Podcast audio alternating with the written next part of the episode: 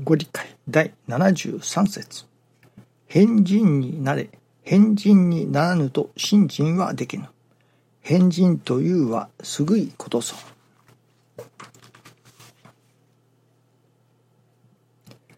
ここで変人というのは本当のことを分かろうと意欲して努める人を言うのです。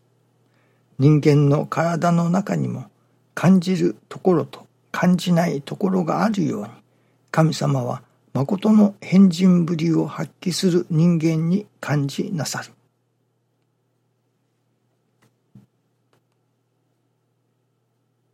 師匠のミニご理解に本当のことを分かろうとして意欲すると本当のことを分かろうと意欲して努める人を変人というのだと。本当のことを分かろうと努める人。実はここ数日いただきますのは、その本当のことを伝えるというのでしょうか。ここではミニゴリ会では師匠は本当のことを分かろうと努める。そして今度はその本当のことが分かったらその本当のことを本当のこととして伝えていく。そのことに努めることがいるということなのですね。間違ったことを伝えてはならない。本当のことを本当のこととして伝える。それは師匠が教えてくださったことを違えて伝えてはならない。というところから来ているのですね。昨日、傘についてのお話をさせていただきましたけれども、それも実は間違ったことを伝えてしまっている。そのことに対しての反省というのでしょうか。そこから本当のこと、師匠が本当に伝えようとされたこと、師匠のまあ本当の言葉を伝えろと。いうことなのですね。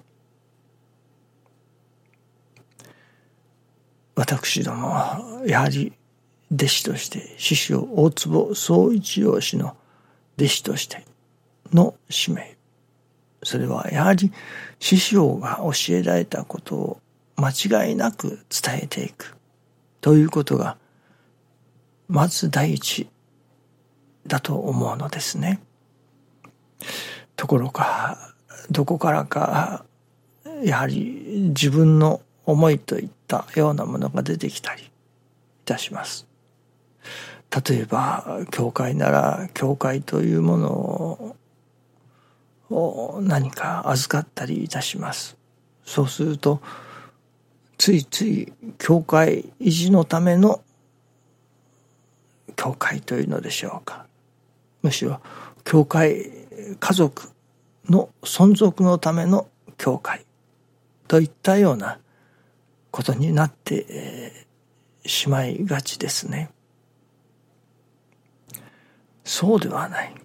師匠が教会となったのは別に師匠がまた教祖様が教会を作ろうとされたわけではない。そこに人が助かるということのためにその必要なものとして神様がお作りになられた。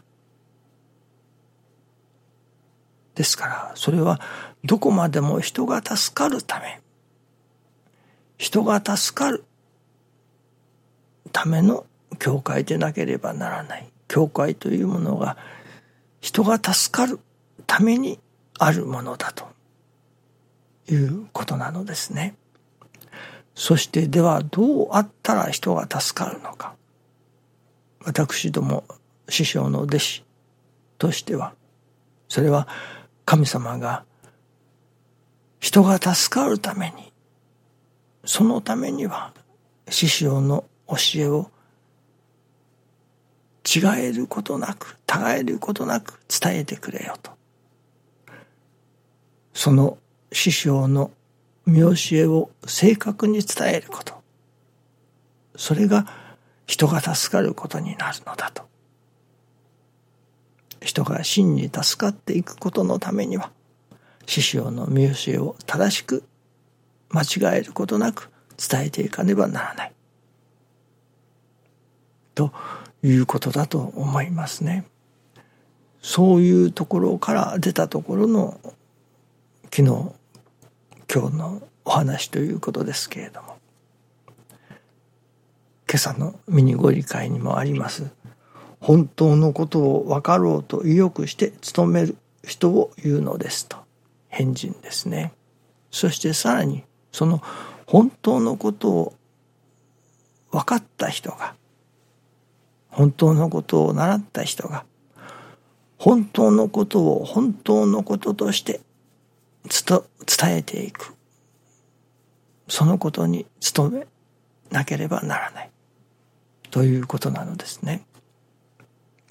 実は昨日私が伝えさせていただきましたのは不十分なところがありました。それはご理解の前にいただいたことですから私の記憶の中にあることだけでお話をさせていただいたのですけれども。これではいけない。ということを改めて気づかせていただきそしてその実際本当にその箇所はどうなっているのかと見させていただきました。ですから今日は正確にそのことをお伝えさせていただきたいと思いますそれは我が心経典のご理解第89節この方の道は傘一本で開くことができる。ここですね。今、お勇みがあったと思いますね。やはり神様が正確に伝えてくれと、師匠が語られたことを正しく伝えてくれとおっしゃっておられるように思いますね。その昭和47年7月9日の身にご理解に。一つ、この方の道は真心一つで開くことができる。一つ、この方の道は我が心になれば開くことができる。一つ、この方の道は神様一心を出せばおかげがいただける。真心一つが、我が心が、神様一心が、なかなか難しい。真心、我が心一心に求める信心から生まれる安らぎの心。安心の心が一切をおかげにしていく。外出の時、傘一本持っておれば、いつ降ろうが照ろうが安心であるように、信ずる心から生まれる安心が一切の道を開くのである。と、ここの外出の時傘一本持っておれば、と変わっているのです。これは原文では、外出の時一本傘を持っておれば、が原文です。傘一本持っておれば、ではなく、一本傘を持っておれば、ということですね。一本傘を傘一本ではなく一本傘をですまあそんなことかと同じような感じじゃないか。似たようなものじゃないか。と思われるかもしれませんけれども師匠のご理解は似て非なるものがあります。神様が伝えようとしておられるのは私どもが感じるところの信心ではありませんね。師匠が感じられた信心、師匠と神様との間に作り上げられたその信心、師匠の信心を間違えることなく伝えてくれよということなのですね。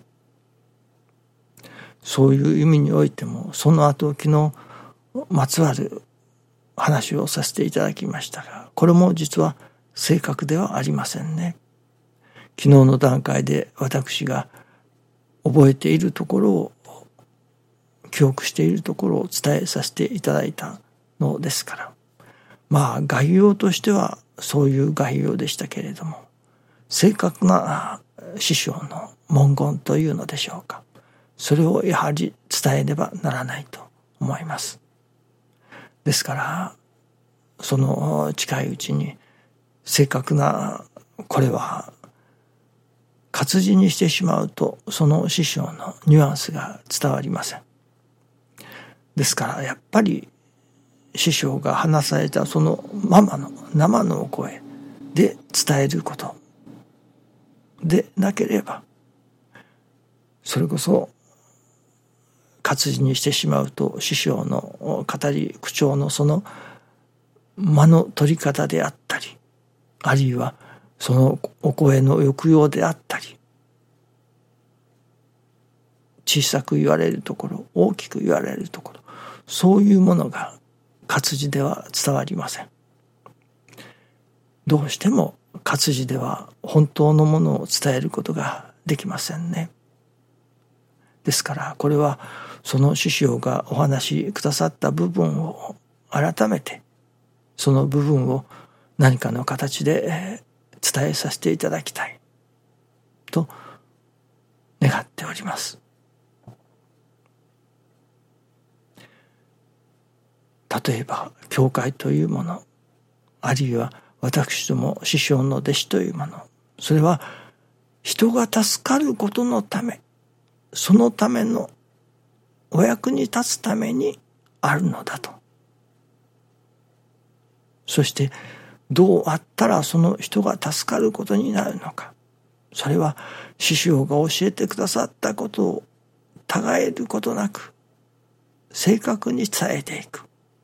もちろん自分自身が行じるということももちろんですけれどもと同時に師匠の教えてくださったことを正確にまたより多くの人に伝えていくという使命もまたあろうかと思いますね。それはどこまでも人が難儀な氏子が助かることのためということですね。ここがずれてしまいますとすべてがずれてしまいます。心せねばならないところだと思いますね。どうぞよろしくお願いいたします。ありがとうございます。